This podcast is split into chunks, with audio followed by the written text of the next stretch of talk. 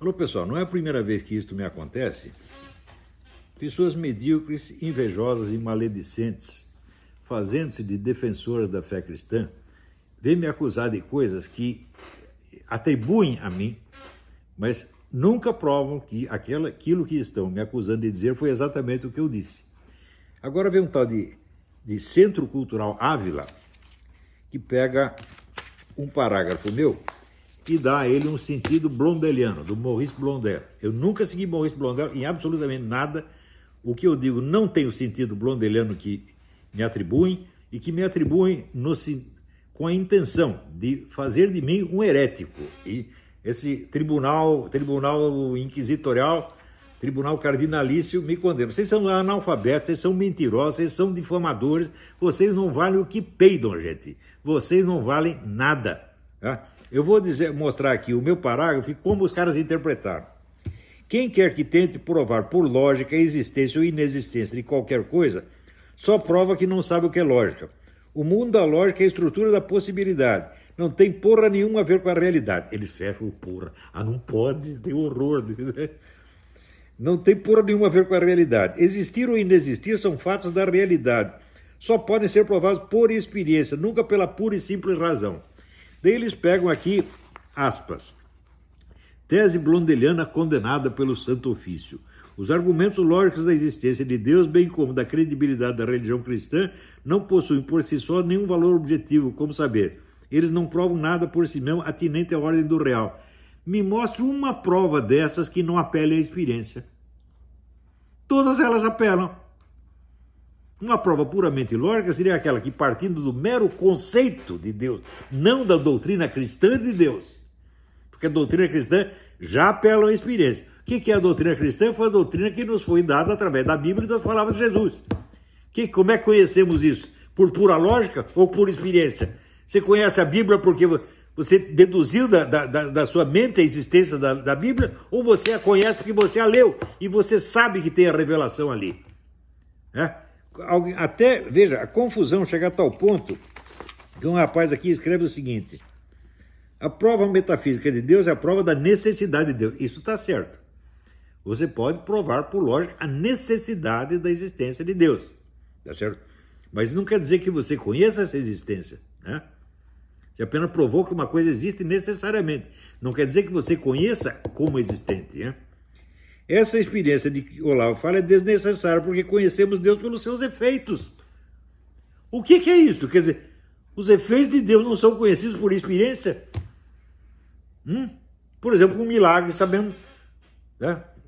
um milagre sem experiência. Como é possível chegar a esse ponto, gente? Vocês estão destruindo a mente das pessoas. Hum? Primeiro lugar, eu nunca me referi à prova cristã da existência de Deus. Todas as provas cristãs apelam à experiência, todas dependem da experiência de algum modo. Não é que depende de você ter uma experiência mística de Deus. Não estou falando disto. Por exemplo, você conhecer um milagre, você está apelando para a experiência você apelar a qualquer coisa, da, como você conhece a doutrina cristã? Por lógica? Ou você a conhece por experiência? Quer dizer, a doutrina cristã não é, a existência da doutrina cristã não é um fato da realidade histórica que conhecemos por experiência. Então cala a boca, rapaz, você é um analfabeto. Né? Agora ainda tem gente aqui que vem, ah, ele está louco, ele pirou. Né? Aqui, quer ver? Ó? Outro vem, então eu preciso da experiência para ter certeza de que não existe um triângulo cuja suma de dois seus lados seja igual ou menor que o terceiro?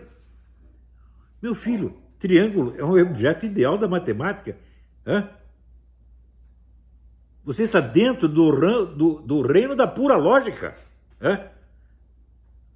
Você está entendendo? Você não está falando que existe um triângulo. Não, o triângulo não existe nesse sentido em que existem as coisas físicas ou coisas históricas ele só existe como objeto ideal, você que está confundindo o raciocínio ideal da geometria com dizer, uma prova da existência de alguma coisa.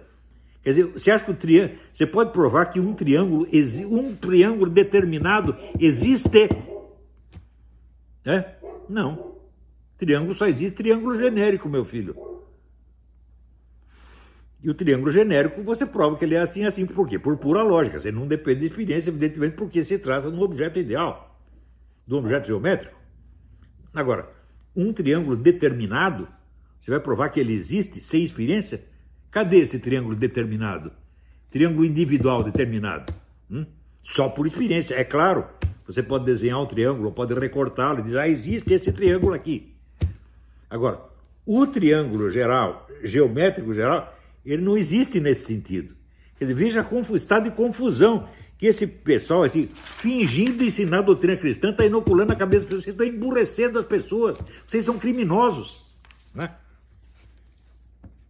Agora, tem gente aqui que percebeu o absurdo, né? Aqui, Geucimar Rouver Júnior. Só para complementar, lógica pura, lógica formal versa só sobre possibilidades mesmo. Né? É, ele entende o que eu estou falando. Esse cara não entende. Não existe uma única prova da doutrina cristã que não apele à experiência. Você usou a palavra a religião cristã. Essa religião cristã você a conhece como? Hum? Por lógica? Por raciocínio lógico, você. Ah, deve existir uma religião cristã, tal dia, assim, assim.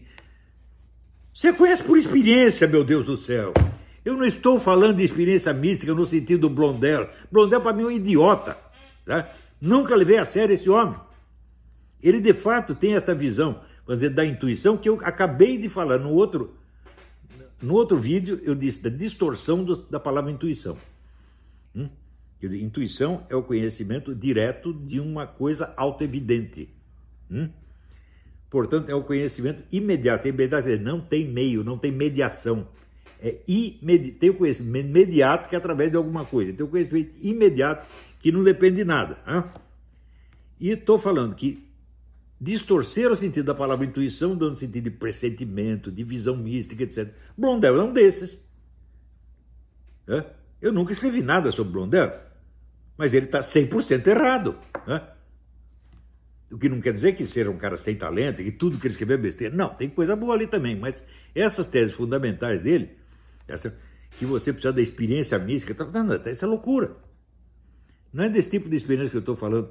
Agora, você vai me provar que é possível provar a existência do Deus cristão, do, do, tal como Deus, tal como a igreja o define, sem ter experiência da religião cristã.